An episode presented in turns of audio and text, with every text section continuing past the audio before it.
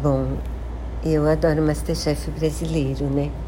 E eles fizeram uma série paralela ao programa que é que chama Cozinha e Fala e na verdade é uma entrevista com os eliminados. Eu gostei especialmente dos episódios da Helena e do Heitor. Recomendo.